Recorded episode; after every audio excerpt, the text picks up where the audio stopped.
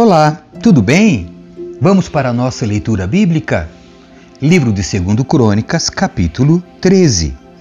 A guerra entre Abias e Jeroboão. No 18º ano do reinado de Jeroboão em Israel, Abias começou a reinar em Judá. Reinou por três anos em Jerusalém. Sua mãe se chamava Maaca e era filha de Uriel de Gibeá. Houve guerra entre Abias e Jeroboão. Judá, sob o comando do rei Abias, foi à batalha com 400 mil de seus melhores soldados, e Jeroboão reuniu 800 mil dos melhores soldados de Israel. Quando o exército de Judá chegou à região montanhosa de Efraim, Abias ficou em pé no alto do monte Zemaraim e gritou para Jeroboão e todo Israel: Ouçam-me! Não sabem que o Senhor, o Deus de Israel, fez uma aliança permanente com Davi e deu o trono de Israel a seus descendentes para sempre? Mesmo assim, Jeroboão, filho de Nebate, servo de Salomão, filho de Davi, rebelou-se contra seu senhor. Homens desocupados e perversos se juntaram a ele e conspiraram contra Roboão, filho de Salomão, quando ele era jovem, inexperiente e incapaz de enfrentá-los. Vocês acreditam de fato que podem resistir ao reino do Senhor que ele entregou aos descendentes de Davi? Seu exército é enorme e vocês têm os bezerros de ouro que Jeroboão fez para serem seus deuses. No entanto, expulsaram os sacerdotes do Senhor, descendentes de Arão, e os levitas e nomearam seus próprios sacerdotes, como fazem as outras nações. Qualquer um que se apresente com um novilho ou sete carneiros para ser consagrado pode se tornar sacerdote de seus falsos deuses. Quanto a nós, o Senhor é nosso Deus e não o abandonamos. Somente os descendentes de Arão servem ao Senhor como sacerdotes, e somente os levitas os ajudam em seu trabalho. Eles apresentam holocaustos e incenso aromático ao Senhor todas as manhãs e todas as tardes. Colocam os pães da presença sobre a mesa sagrada e todas as tardes acendem o candelabro de ouro. Nós seguimos as instruções do Senhor nosso Deus, mas vocês o abandonaram. Podem ver, portanto, que Deus está conosco. Ele é nosso líder. Os sacerdotes dele tocam as trombetas e nos conduzem à batalha contra vocês. Ó israelitas, não lutem contra o Senhor, o Deus de seus antepassados, pois não serão bem-sucedidos. Enquanto isso, Jeroboão tinha mandado uma parte de seu exército dar a volta por trás do exército de Judá, formando uma emboscada. Quando os homens de Judá perceberam que eram atacados pela frente e por trás, clamaram ao Senhor. Então os sacerdotes tocaram as trombetas e os homens de Judá gritaram. Ao som desse brado de guerra, Deus derrotou Jeroboão e dispersou todo Israel diante de Abias e do exército de Judá. Os israelitas fugiram dos soldados de Judá e Deus os entregou em suas mãos. Abias e seu exército lhes infligiram grandes perdas. 500 mil dos melhores soldados de Israel foram mortos naquele dia. Nessa ocasião, portanto, o exército de Judá derrotou os israelitas, pois confiou no Senhor, o Deus de seus antepassados. Abias e seu exército perseguiram os soldados de Jeroboão e conquistaram as cidades de Betel, Gesana e Efron e os povoados ao redor. Jeroboão, rei de Israel, não recuperou seu poder enquanto Abias viveu. Por fim, o Senhor feriu Jeroboão e ele morreu.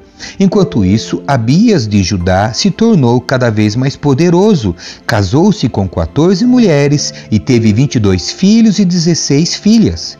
Os demais acontecimentos do reinado de Abias, incluindo suas palavras e seus atos, estão registrados no comentário do profeta Ido. Capítulo 14 Os primeiros anos do reinado de Asa. Quando Abias morreu e se reuniu a seus antepassados, foi sepultado na cidade de Davi. Seu filho Asa foi seu sucessor. Houve paz na terra durante dez anos. Asa fez o que era bom e certo aos olhos do Senhor seu Deus. Removeu os altares estrangeiros e os santuários idólatras, despedaçou as colunas sagradas e derrubou os postes de Azerá. Ordenou ao povo de Judá que buscasse o Senhor, o Deus de seus antepassados, e obedecesse às suas leis e a seus mandamentos. Asa também removeu os santuários idólatras e os altares de incenso de todas as cidades de Judá. Assim, o reino de Asa desfrutou um tempo de paz. Nesse período, ele construiu cidades fortificadas em toda a terra de Judá. Ninguém lutou contra ele durante esses anos, pois o Senhor lhe deu descanso. Asa disse ao povo de Judá: Vamos construir essas cidades e fortificá-las com muros, torres, portões e trancas. A terra ainda é nossa, porque buscamos o Senhor nosso Deus e ele nos deu descanso de todos os lados. Assim, eles prosseguiram com os projetos e os concluíram com êxito. O rei Asa tinha um exército de 300 mil guerreiros da tribo de Judá, armados com escudos grandes e lanças. Também tinha um exército de 280 mil guerreiros da tribo de Benjamim, armados com escudos pequenos e arcos. Os dois exércitos eram formados por homens valentes. Certa vez, um etíope chamado Zerá atacou Judá com um exército de um milhão de soldados e 300 carros de guerra. Avançaram até a cidade de Maressa, de modo que Asa saiu com seu exército para a batalha no vale ao norte de Maressa. Então Asa clamou ao Senhor seu Deus: Ó Senhor, ninguém além de ti pode ajudar os fracos contra os poderosos. Ajuda-nos, ó Senhor nosso Deus, pois em ti confiamos. Em teu nome enfrentamos esse exército imenso. Ó Senhor, tu és nosso Deus. Não permitas que simples homens prevaleçam contra ti. Então o Senhor derrotou os etíopes diante de Asa e do exército de Judá, e eles fugiram.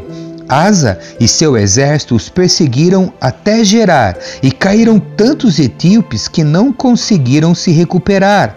Foram destruídos pelo Senhor e por seu exército, e os soldados de Judá levaram grande quantidade de despojos. Enquanto estavam em Gerar, atacaram todas as cidades da região, e o terror do Senhor veio sobre o povo dali.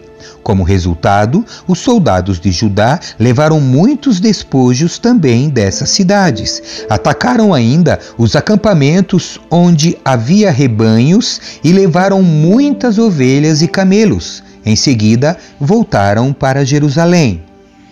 Capítulo 15 As reformas religiosas de Asa.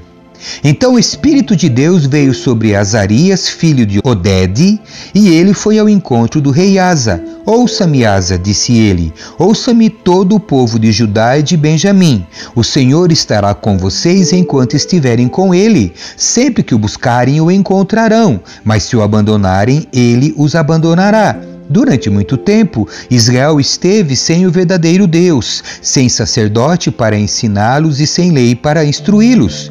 No entanto, sempre que se viram em dificuldades e se voltaram para o Senhor, o Deus de Israel, e o buscaram, eles o encontraram.